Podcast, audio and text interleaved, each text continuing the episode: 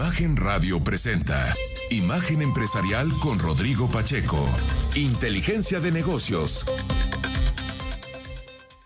Imagen Empresarial, yo soy Juan Carlos de la CIA, a nombre de Rodrigo Pacheco, titular de este espacio. Me da mucho gusto darle la bienvenida a Imagen Empresarial en este lunes 30 de octubre. Yo les invito a que nos acompañen e inicien su día con la mejor información sobre el cambiante mundo de los negocios, la economía y las finanzas. Comparta conmigo sus opiniones a través de redes sociales.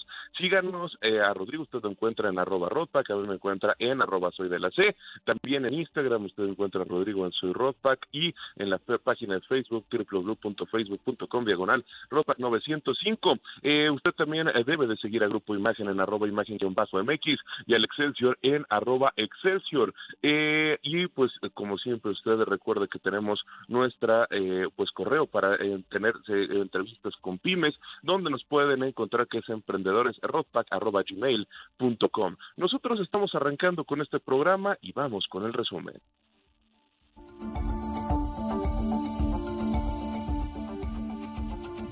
Banco Multiva presenta. Ahora, resumen empresarial.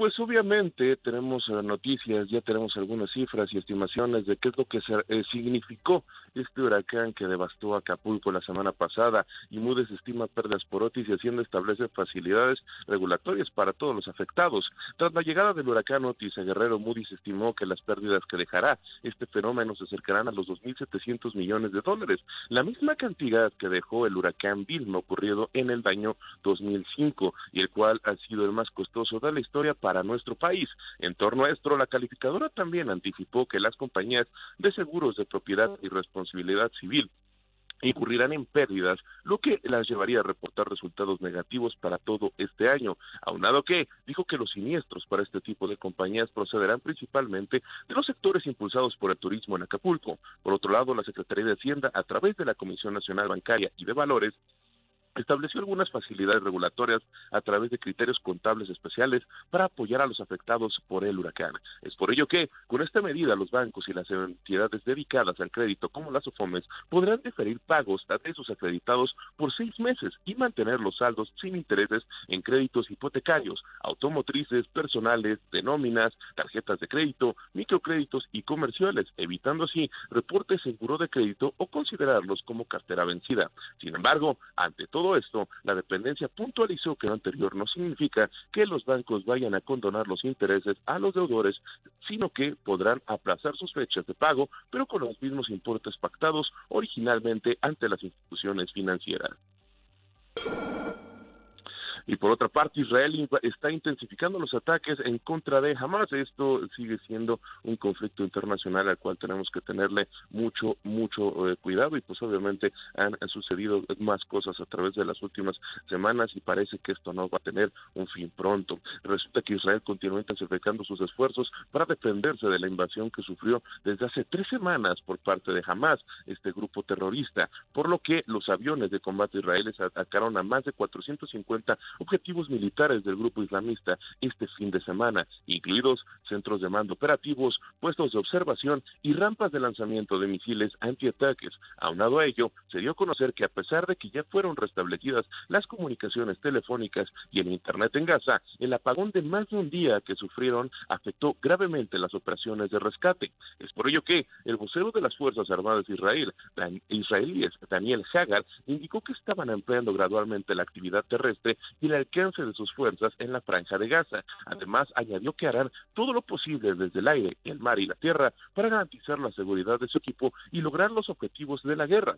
Por otro lado, las autoridades informaron que ya ingresó un convoy de ayuda humanitaria compuesto por 10 camiones cargados con alimentos, agua y suministros médicos a Gaza, gracias a que el paso de egipcio que está en Rafa es el único que no está controlado por Israel. Ante esto, el director de la Organización Mundial de la Salud, Tedros Adhanom Ghebreyesus, Jesús afirmó que está profundamente preocupado, ya que la Media Luna Roja Palestina, que es una organización humanitaria, afirmó que el hospital Al-Quds de Gaza, eh, según la ONG Israel, ha, ordenado evacuar porque será bombardeado. Hay 14 mil palestinos refugiados y 400 personas en cuidados intensivos. Mientras que el asesor de seguridad de la, de la Casa Blanca, eh, Jake Sullivan, dijo que Israel debe de utilizar todos los medios posibles para distinguir entre civiles palestinos y militares en Hamas en Gaza, y que a su vez el primer ministro británico Rishi Sunak y el presidente francés Emmanuel Macron expresaron su preocupación por la llegada de ayuda a esta ciudad.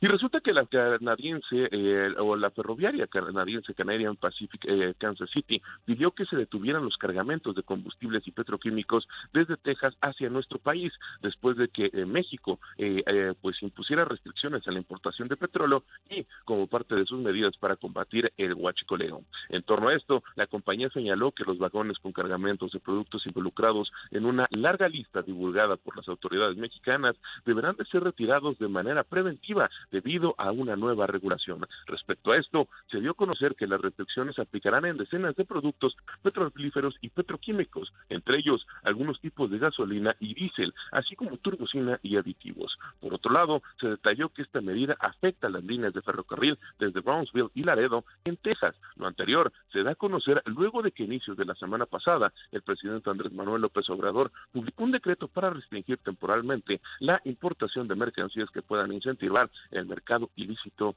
de combustibles. Y siendo las seis con doce de la mañana, nosotros vamos a un corte y regresamos con más esto que es Imagen Empresarial. Me da gusto saludarles, son las seis de la mañana con 17 minutos, ya, eh, pues ya estoy al aire como puede escuchar, le pido una disculpa y bueno, pues ya arrancamos el programa y esta mañana está con nosotros Brian Rodríguez Ontiveros, analista bursátil de Monex. Brian, ¿cómo estás? Buenos días. Hola Rodrigo, ¿qué tal? Muy buenos días. Un saludo cordial a ti y a todo tu auditorio. Oye, pues seguimos con eh, momentos ciertamente de turbulencia. Los datos de la inflación de la primera quincena de octubre muestran un eh, leve descenso. Eh, pues sin duda una semana que aparentemente en términos de datos será relativamente tranquila, pero sin duda pues hay todavía muchos asuntos geopolíticos que pueden generar alguna turbulencia. ¿Cómo se ven los mercados? Así es, Rodrigo. Esperamos todavía una semana bastante movida en términos de volatilidad. Como bien comentas, el conflicto geopolítico en Medio Oriente sigue siendo uno de los principales temas que mantienen atentos a los inversionistas. De hecho, muy relacionado a esto, la semana pasada vimos un importante periodo de volatilidad tanto en el mercado accionario como en el mercado de divisas, ¿no? Refiriéndonos principalmente al tipo de cambio en nuestro país. De hecho, el día de hoy amanece con un ajuste bastante importante, acercándose de nueva cuenta a los 18 pesos, pero que justo en términos de esta volatilidad generada por el conflicto geopolítico y algunas otras noticias, lo llegábamos a ver muy cerca ya de los 18 pesos con 50 centavos. ¿A qué nos referimos con esto? Pues que este, esta volatilidad o este conflicto en términos de la incertidumbre de un posible escalamiento ha generado incertidumbre en otros productos, digamos, como los commodities, las materias primas, las cuales pudieran ir al alza y esto, bueno, sin duda afecta en términos también de pensar en la inflación, en después en el soft landing, pensando también en las tasas de referencia, que de hecho para esta semana tenemos la decisión de política monetaria en Estados Unidos. Claro, y eso será, eh, no se espera cambios, ¿no? Es decir, si bien hemos visto que la economía de los Estados Unidos fue bastante resiliente, eh, el dato fue bastante bueno, 4.9% eh, anualizado como lo miden ellos, 1.2% en el tercer trimestre en comparación anual como se mide en el resto del mundo, pero en ese contexto, pues no, no parece que aún con ese dato el Fed pudiera aumentar la tasa, ¿no? ¿Cómo lo ves? Sí, desde esa perspectiva, como bien comentas, ese dato que, nos mencionabas es el mejor en los últimos siete meses para la economía estadounidense, sigue siendo un dato positivo que por un lado, digamos, podría permitir un, un posible aumento, pero también como comentas, pues en su mayoría el consenso espera que ya no haya cambios para lo que queda de este año en la tasa de referencia de Estados Unidos. De hecho, en la última comparecencia de Jerome Powell sí dejó abierta esta posibilidad de aumentos, pero también hacía una pausa para mencionar el incremento en los bonos del Tesoro al aspecto que, bueno, en su mayoría, digamos que la lectura fue justa, justamente esta, que para el final del año ya no veríamos incrementos a la tasa de referencia en Estados Unidos. Claro. Eh, por otro lado, bueno, pues ya mencionabas el tipo de cambio que poco a poco se va apreciando. Eh, ¿Habrá algún otro factor que pueda mover? Eh, tenemos PIB en México, ¿no? Y eso, bueno, pues también es un factor interesante el 31 de octubre, para ser exactos. Es correcto, Rodrigo. Esperamos un buen dato del crecimiento de nuestro país. Hemos visto que justo la actividad económica se mantiene bastante resiliente. Justo también el Fondo Monetario Internacional recientemente incrementaba la expectativa de crecimiento para nuestro país y justo también nos gustaría destacar esta parte, ¿no? O sea, hemos visto tanto que la economía estadounidense como la mexicana han mejorado bastante en perspectivas perdón, en expectativas económicas ya al cierre del año e incluso hacia el 2024.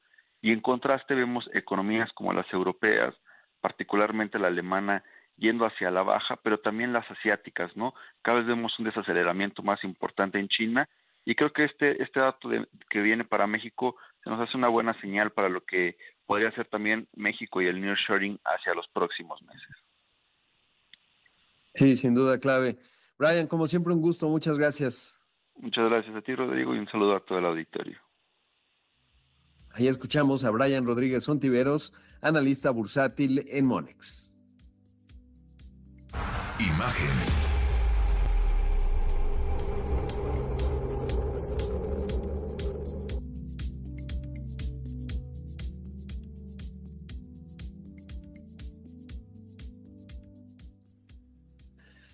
Mire, le cuento que eh, reportó resultados trimestrales petróleos mexicanos y bueno, pues se dio a conocer que tuvo una pérdida, una pérdida neta de 79.134 millones de pesos. Esta cifra es mayor a lo comparado con los 52.033 millones de pesos del mismo periodo del año pasado.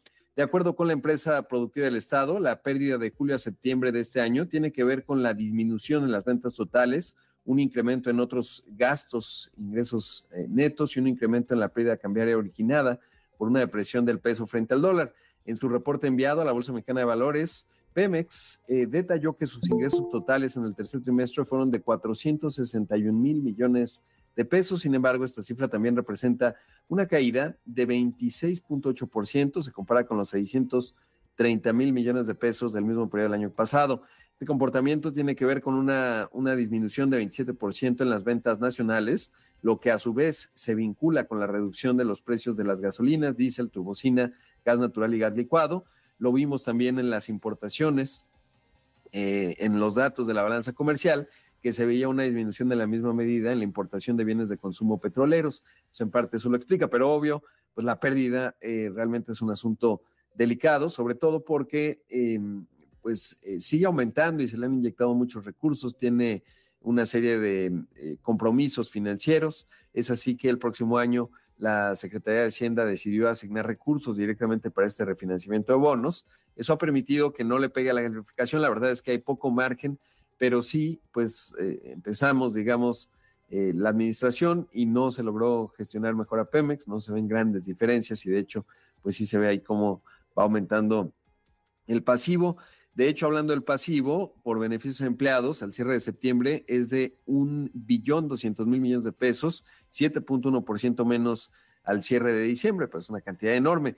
Pemex aseguró que su deuda se redujo en 10.8% y ahí estamos hablando de 9 billones 91 mil millones de pesos. Son cifras difíciles de comprender, pero bueno, pues un asunto eh, importante, sobre todo porque esto le va a poner una gran presión a las finanzas públicas no tanto en 2024, que están relativamente pues ya planteadas, pero sobre todo hacia el 2025, eh, en donde normalmente, bueno, pues lo que la próxima administración tendrá que tomar las riendas y en ese contexto eh, estaremos observando eh, cuál es la gestión que se da, pero sobre todo un problema que no se va a resolver en uno o dos años, va a ser largo y dependerá la visión que se vaya planteando en, ese, en, en esa empresa productiva del Estado. Por otro lado, le cuento, eh, yo a conocer datos importantes, la AMIS, relativo a los seguros allá en Acapulco. Por un lado, el presidente de la República dijo en, alguno de sus mensajes que le había dado gusto cómo las aseguradoras habían dicho que iban a dar el 40%, pero en el comunicado de la AMIS, de la Asociación Mexicana de Instituciones de Seguros, no se ve nada. ¿Cuáles son los datos que da la asociación? Bueno, que hay 16 mil inmuebles que están asegurados allá en Acapulco y es interesante cómo el término, ¿no? Inmuebles no necesariamente son viviendas. Ayer revisaba los datos de del INEGI, al menos en 2020 había 223 mil viviendas, entonces nos habla pues prácticamente solo el 7%, pero bueno, de si contamos viviendas como inmuebles, ¿no? Evidentemente muchos hoteles están dentro de los números que plantea la AMIS, también dice que hay 20 mil vehículos asegurados, de hecho el fin de semana dio a conocer información útil, digamos, pues de lo importante que es tener por un lado un kit de emergencia, así le llaman ellos, y me parece que es un gran concepto, creo que eh, bueno, además de ayudar a Acapulco, puede ser una lección importante para, el resto del país. Eh, y es tener este kit de emergencia que quiere decir tener los papeles a la mano en un solo lugar. Evidentemente, dice eh, la AMIS, por ejemplo, obviamente comunicarse a la compañía los daños de seguros, simplemente tomando el video, registrar los daños aparentes, compartir información con el ajustador que te sea asignado, ubicar el kit de emergencia, lo que le digo. Pero bueno, lo que quiero decir es que es importante tener todo concentrado en una bolsa de plástico por si se moja, por lo que sea, y tomarla cuando hay, por ejemplo, un sismo. Vamos a un corte, esto es Imagen Empresarial. Regresamos en un momento con más. A 6 de la mañana con 31 minutos, esto es Imagen Empresarial. Esta mañana está con nosotros Alejandro Cisterna Guzmán, él es el director de innovación en Grupo Petrol eh, que están adquiriendo una compañía oceánica, es interesante. Eh, Alejandro, ¿cómo estás? Buenos días. ¿Qué tal, Rodrigo? Buenos días. Muchas gracias por la oportunidad de interactuar con tu audiencia. Gracias por tomar la llamada. Primero saber, eh, qué, cuéntanos qué es Grupo Petrol. Cómo no, mira, Grupo Petrol es una empresa que tiene una presencia nacional, pero con preferentemente en la zona noroeste. Y nosotros nacimos hace 23 años en, la, en el giro de hidrocarburos. Es una empresa, es un grupo corporativo que tenemos 35 empresas en la que trabajamos 2.500 personas y estamos prácticamente ubicados en todo el país. Claro. Y de ahí resulta, eh, digamos, si pudieras clasificar más o menos eh, de las 35 empresas, bueno, una parte ya nos decías, nacen en el, en el ámbito de los hidrocarburos, ¿tendrán alguna de consumo? ¿Cómo está compuesto el grupo? Por supuesto, con mucho gusto. Mira, de esas 35 empresas estamos ubicados en 10 sectores diferentes. Además de hidrocarburos, estamos en todo lo que es el mantenimiento automotriz, estamos en logística, estamos en pesca, en alimentos, en turismo, en lo que son agencias de autos y muy importante en tres giros que contribuyen a la parte del bienestar de nuestra sociedad, que es educación, el desarrollo social y finalmente la salud, en la cual está incluida Oceánica, que es una empresa que hace cerca de dos años incorporamos a nuestro grupo. Qué interesante. Eh, y en ese contexto, eh, bueno, antes de ir al, tema Oceánica, ¿cómo es que se fueron diversificando? Eh, digamos, con el flujo que iba generando el, negocio de hidrocarburos, pues fueron haciendo la adquisición, no las adquisiciones, pero la incursión en estos sectores que ya nos describes, eh, ¿Y cuál fue la planeación, digamos? ¿Cómo saber en dónde sí y en dónde no o cómo fue esa parte? Fíjate que yo te diría que son eh, dos avenidas diferentes. La primera, toda aquella que iba relacionada a lo que es hidrocarburos, y cuando hablas de hidrocarburos, evidentemente que no puedes dejar eh, el lado de logística, por ejemplo, pero también todo lo que es la parte del, sector automotriz. Entonces ahí entramos prácticamente en eso. En el parte de la pesca, que es la otra gran avenida, ahí entramos por una cuestión en donde hay una oportunidad al estar en Mazatlán. Nosotros vimos una oportunidad de poder procesar la sardina, que es en el que estamos metidos tanto en Sinaloa como en Baja California, concretamente en Ensenada. Pero hay otra cosa muy importante que es esto que te comento del bienestar de la sociedad. Para nuestro director general y presidente del grupo, el licenciado Amado Guzmán, es muy importante no solo contribuir a empleo, a generar empleos y a generar riqueza para la sociedad, sino que también es muy importante la parte de que las personas que están a nuestro alrededor, incluyendo por supuesto a los colaboradores, tengan un bienestar en la parte de educación, en la parte del desarrollo social y en la parte de la salud. Claro, qué interesante. En ese contexto, bueno, se da esta adquisición de Oceánica. Primero saber qué, es lo que están integrando en Oceánica, o sea, qué es y sobre todo eh, qué ha significado estos dos años. Claro, Rodrigo, con mucho gusto. Oceánica es una organización, es una clínica donde damos atención preferentemente a las adicciones desde hace 30 años. Es importante comentar que hemos tenido más de 9.000 pacientes a lo largo de estos 30 años que han podido atenderse principalmente en la parte de adicciones y codependencia.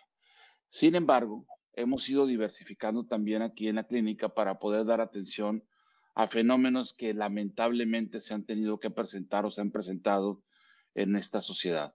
Y voy a hablar, por ejemplo, de la parte de trastornos afectivos, todo lo que es la parte de depresión, ansiedad.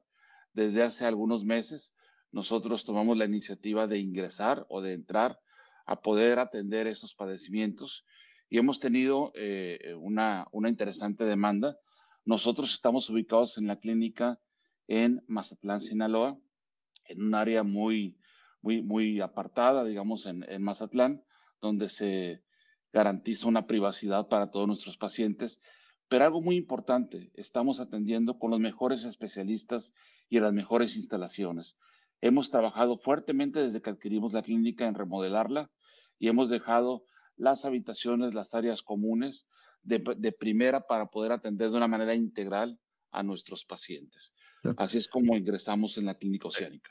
Alejandro, ¿y, qué, tan, qué tan grandes son los márgenes? Digo, entiendo que hay una dimensión de bienestar, evidentemente, pero bueno, pues tiene que haber eh, un punto de equilibrio en términos de la adquisición eh, y luego, pues un modelo de negocio, cómo, funciona, es decir, eh, cuáles son los márgenes eh, y supongo que los insumos pues, son eh, talento humano, ¿no? Obviamente las instalaciones que ya decías. Sí, por supuesto. Fíjate que la parte, en estos tres sectores que te comentaba, que es desarrollo social, la parte de educación y la parte de salud, hay una, hay una intención muy clara de parte del, del grupo, de parte de nuestro presidente, en donde estas organizaciones no persiguen fines de lucro. Entonces tenemos una escuela de educación básica, tenemos la clínica y tenemos algunas otras actividades sociales que no percibimos fines de lucro. Eso no quiere decir que evidentemente busquemos que estemos eh, perdiendo dinero. Buscamos nosotros la sostenibilidad, pero no retiramos nosotros utilidades de esta, de esta clínica y nosotros estamos haciendo una, una labor social. Algo muy importante, eh, Rodrigo, si me lo permites, es que tenemos dentro de la clínica unos esfuerzos adicionales. Tenemos uno que se llama Previem, en el cual atendemos a 13.000 alumnos de escuelas secundarias para lo que es la parte de la salud emocional en el sur de Sinaloa. Son alumnos en escuelas de situación vulnerable que a través de un esfuerzo coordinado con, con la Secretaría de Educación Pública y Cultura del Estado, hemos estado trabajando con ellos desde hace un año en lo que es la salud emocional de los jóvenes, que es una avenida, créeme, que desafortunadamente hemos, eh, es una necesidad creciente en nuestra sociedad. Claro, pues es como la salud, ¿no? Finalmente la salud mental, igual que la salud eh, física, eh, la clasificaría así, pues se beneficia más de la prevención, ¿no? Es decir, que los jóvenes no estén en una situación pues, de adicciones, etcétera, y eso finalmente requiere un trabajo previo. ¿Habría posibilidad, Alejandro, de que en algún momento expandieran las unidades, dado evidentemente las necesidades del país, y ahora sabiendo que están en, ello sin fines de lucro, eh, ¿Tiene lógica, digamos, para ustedes pensar en abrir otras unidades? Por supuesto que sí, estamos teniendo un, en planes ahorita, estamos en un proceso de planeación para lo que es la expansión a la frontera norte y también al sur del país. Nosotros consideramos que es una necesidad creciente y nosotros queremos pues aprovechar, digamos que, que, estamos en oportunidad de poder ayudar a cada vez más gente y lo vamos a hacer. Pero no solo, fíjate, eh, Rodrigo, que a través de la clínica, propiamente dicho, de, la atención personalizada en el face-to-face a nuestros pacientes, sino que también vamos a iniciar todo un proceso de, de academia, sobre todo a través de cursos en línea, para lo que es México y América Latina. Claro. Eh, eh, regresando al tema del de, eh, Grupo Petrol brevemente, Alejandro, ¿cómo, ¿cómo ha sido el 2023 para el grupo en su conjunto? Fíjate que ha sido un año muy retador. Lo que te puedo decir es que afortunadamente en todos los demás sectores, incluyendo el de hidrocarburos, hemos podido crecer, pero ha sido un año muy, muy retador, sobre todo en términos logísticos. Incluso este año acabamos de abrir una empresa nueva que, que se llama Elion Logistics. Esta es una empresa que tenemos patios logísticos para lo que es la importación de autos nuevos, sobre todo de Asia. Tenemos patios logísticos en Sinaloa y que estamos eh, distribuyendo estos automóviles nuevos a todas las distribuidoras que existen de autos nuevos de diversas marcas en todo el país a través de madrinas. Es un giro nuevo, pero es un giro muy creciente también. Alejandro Cisterna, eh, director en Grupo Petrol, eh, te agradezco mucho la entrevista. Al contrario, Rodrigo, muchas gracias a ti y a toda tu audiencia. Muy buenos días. Buenos días. Ahí escuchamos a Alejandro Cisterna Guzmán, el director de innovación de Grupo Petrol. Vamos a hacer un corte, esto es Imagen Empresarial. Regresamos en un momento con más. No son las 6 de la mañana con 45 minutos. Esto es Imagen Empresarial. Y bueno, en otros temas, eh, le cuento que ayer eh, se celebró el, Gran Premio de México. Eh, un gran evento, como siempre. Enhorabuena por toda la organización, a CIE fueron 400.639 aficionados, es un récord, un récord de asistencia. Creo que es muy importante para la Ciudad de México en términos de la derrama económica. Evidentemente, un, evento que coloca a México no solo por las noticias eh, complicadas en materia de seguridad o terribles, las llamaría así, y o eh, pues el tema de Acapulco que hay que ayudar eh, también es un tema fundamental. Pero bueno, se rompió un récord, genera muchos empleos, una enorme derrama económica, no había habitaciones de hotel disponible, se puede ver la intensidad, digamos, en las personas que participan en la organización.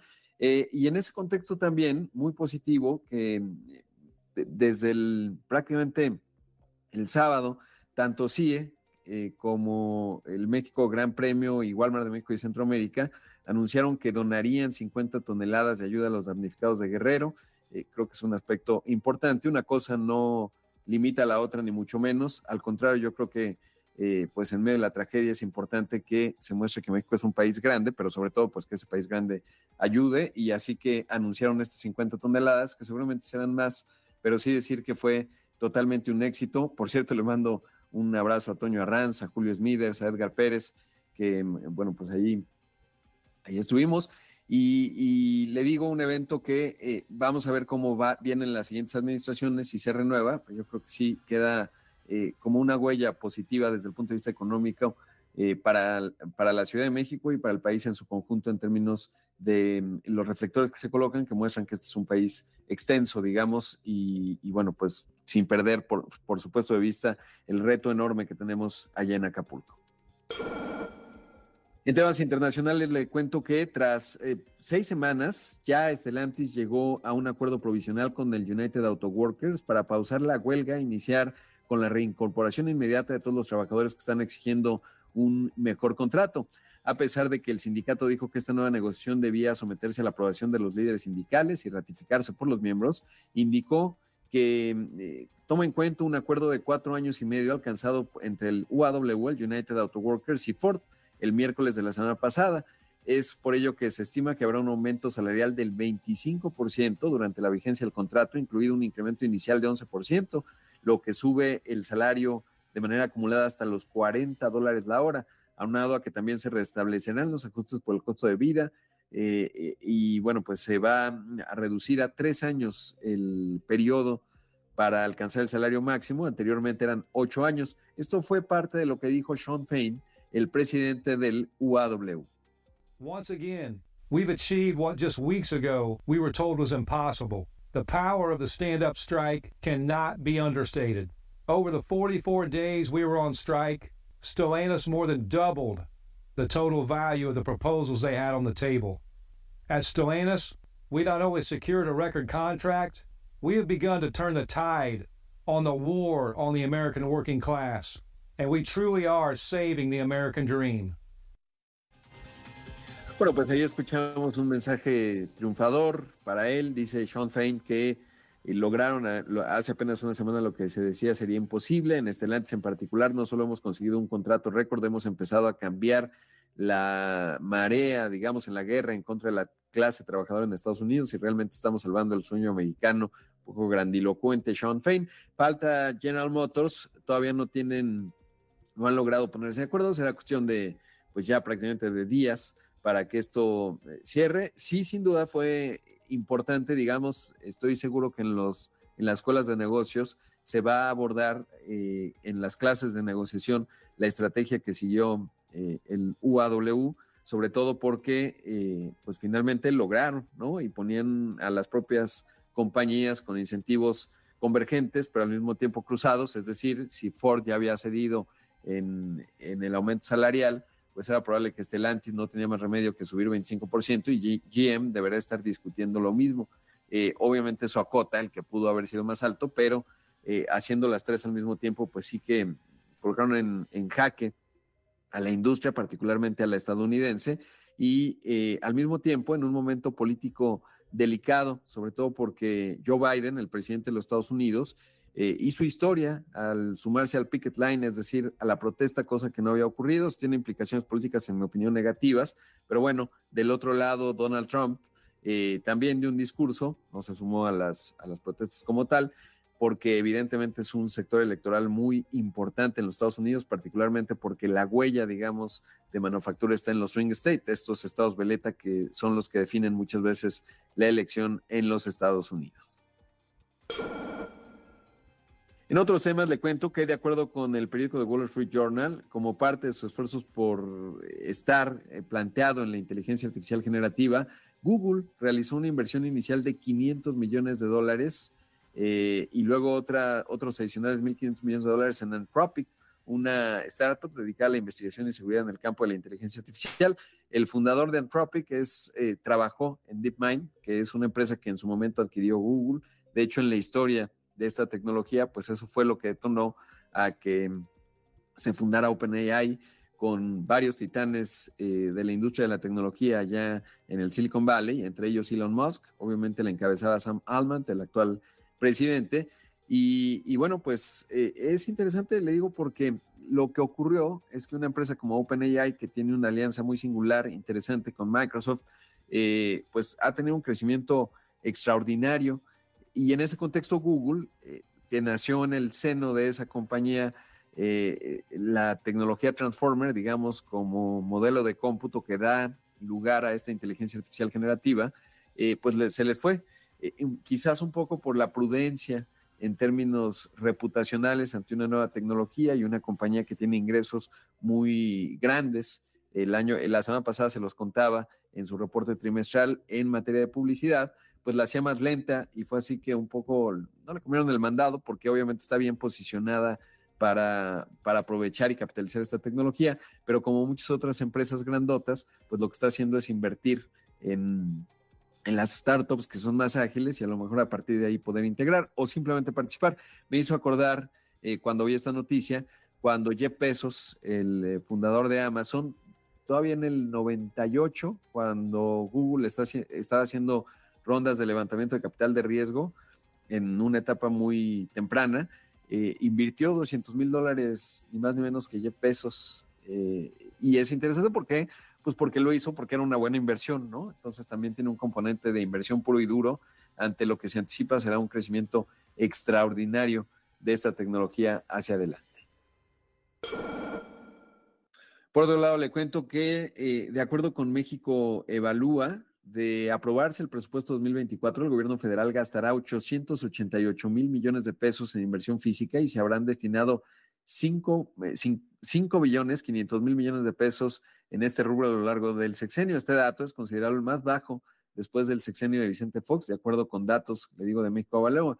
En un análisis de la organización civil, en la administración eh, pasada, el gasto de inversión física ascendió a 6 billones 500 mil millones de pesos. Con Felipe Calderón fueron 6 billones 110 mil millones de pesos. Y como le digo, en eh, tiempos de Vicente Fox fueron 3, mil, 3 billones de pesos. Al cierre de esta administración se habrán invertido 17.3% menos que la administración de Enrique Peña Nieto y 11.3% menos que la de eh, Felipe Calderón. Así que México Evalúa expuso que otro hito en el sexenio será la militarización de la inversión pública, pues comparado con 2018, la Secretaría de la Defensa Nacional y la Marina ejecutaron solo el 3% de la inversión física del gobierno federal, que representó 20 eh, billones, sí, sí, 20 billones, 2 mil millones de pesos, pero al cierre de 2024 pues ya es el 17%. Esta es una cifra eh, importante a destacar. Eh, y bueno, pues lo hace México Evalúa, sobre todo en términos de lo que estamos viendo. Ahora, eh, de acuerdo, y aquí lo, usted lo escuchó en el análisis de Moody's, naturalmente en el cierre de una administración, pues el gasto público, el tratar de cerrar las obras, evidentemente hay un componente electoral, acelera, digamos, por lo menos en la primera mitad del gasto y eso finalmente repercute en la economía. Por eso es que el Fondo Monetario Internacional eh, menciona que estaríamos creciendo, o proyecta más bien 2.1% el próximo año. Obviamente todo está contingente a observar qué pasa en Medio Oriente y en otros conflictos geopolíticos, obviamente como la invasión de Ucrania, que ahora está relativamente en segundo término en la atención pública, que no en el evento en sí, y que puede generar procesos inflacionarios significativos. Por eso lo que platicamos con Brian más temprano, eh, Brian de Monex, en términos de pues no se anticipa que el Fed vaya a subir la tasa de referencia, pero sí es un factor, sobre todo si como consecuencia del conflicto en Medio Oriente suben los precios del, petróleo, de los hidrocarburos y a partir de ahí eh, se genera más presión inflacionaria y lo que eh, se ha referido como el aterrizaje suave de la economía de los Estados Unidos, es decir, bajar la inflación sin que necesariamente la economía entre en recesión, eh, pues no se ve necesariamente sencillo.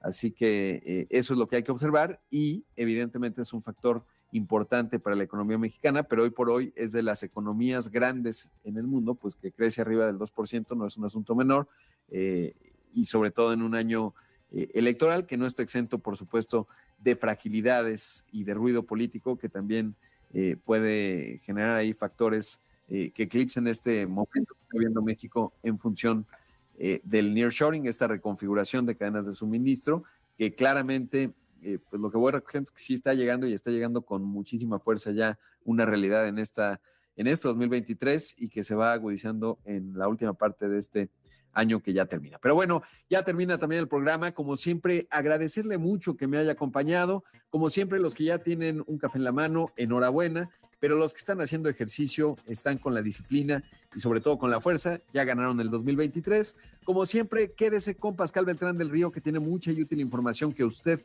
necesita escuchar. Soy Rodrigo Pacheco, lo veo en los distintos espacios de Imagen Radio, también de Imagen Televisión. Que tenga un excelente día. Nos vemos mañana allá en Nuevo Laredo.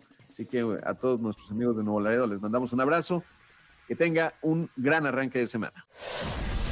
Imagen Radio presentó Imagen Empresarial con Rodrigo Pacheco. Inteligencia de negocios.